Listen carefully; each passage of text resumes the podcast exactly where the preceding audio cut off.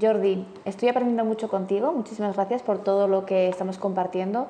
Pero quiero enviar también un mensaje a maestros y maestras que trabajan cada día en el aula entregándose y haciendo un trabajo vocacional que, aunque lo hacen con mucho gusto, también desgasta. Con lo cual también necesitamos maestros y maestras resilientes que sean modelos de su alumnado, ¿verdad? Acabas de decir un principio de intervención en resiliencia. No puedes introducir la resiliencia en una escuela si los maestros no son resilientes.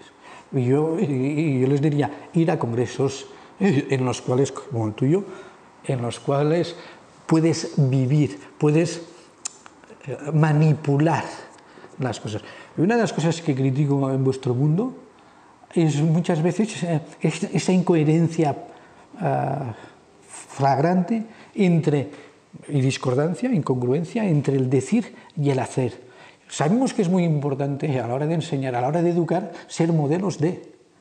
Ah, y yo conozco mucha gente del ámbito de, la inteligencia emocional que son la antítesis de.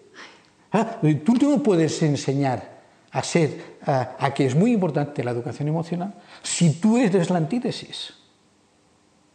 Hay, tiene que haber coherencia entre el decir y el hacer. Eh, mucha gente me pregunta, ¿por qué tú explicas tantas cosas eh, íntimas, tuyas? Porque yo quiero acercarme, porque yo quiero ser, mostrarme en mi humanidad.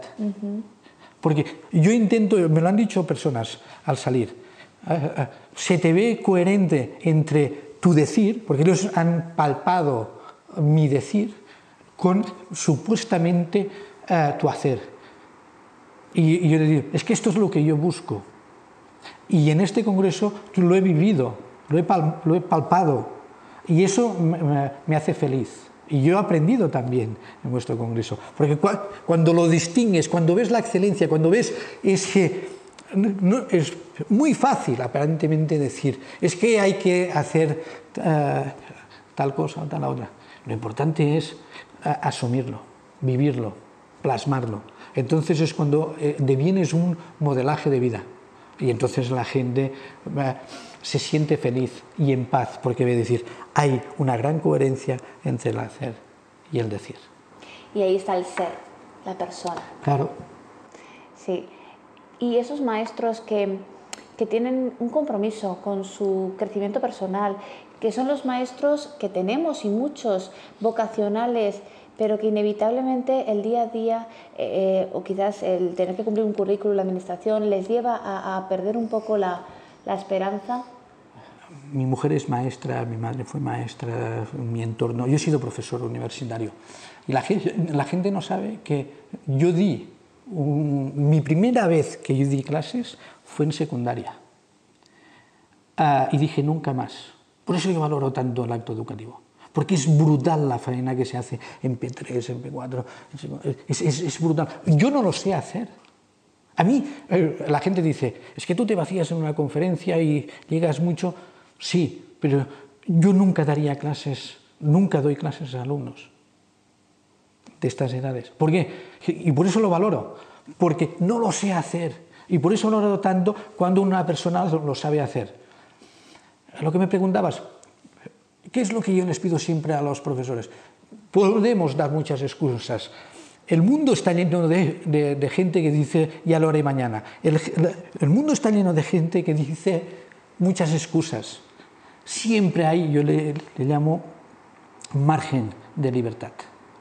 A pesar de los corsés que uno tiene de las directrices políticas sobre educación, a pesar de otros tipos de corsés, programación, etcétera, etcétera. Siempre hay, siempre hay ese ámbito de libertad, esa ah, pequeña fractura en los corsés que te permite incidir para ser revolucionario y para decir yo puedo cambiar las cosas. Y tú tienes que incidir, tienes responsabilidad Ah, moral de incidir en esa pequeña fractura para hacerle más grande, como si fueras agua que penetra y que se hiela y que rompe ah, y trocea la piedra ah, para estar. Porque siempre hay un,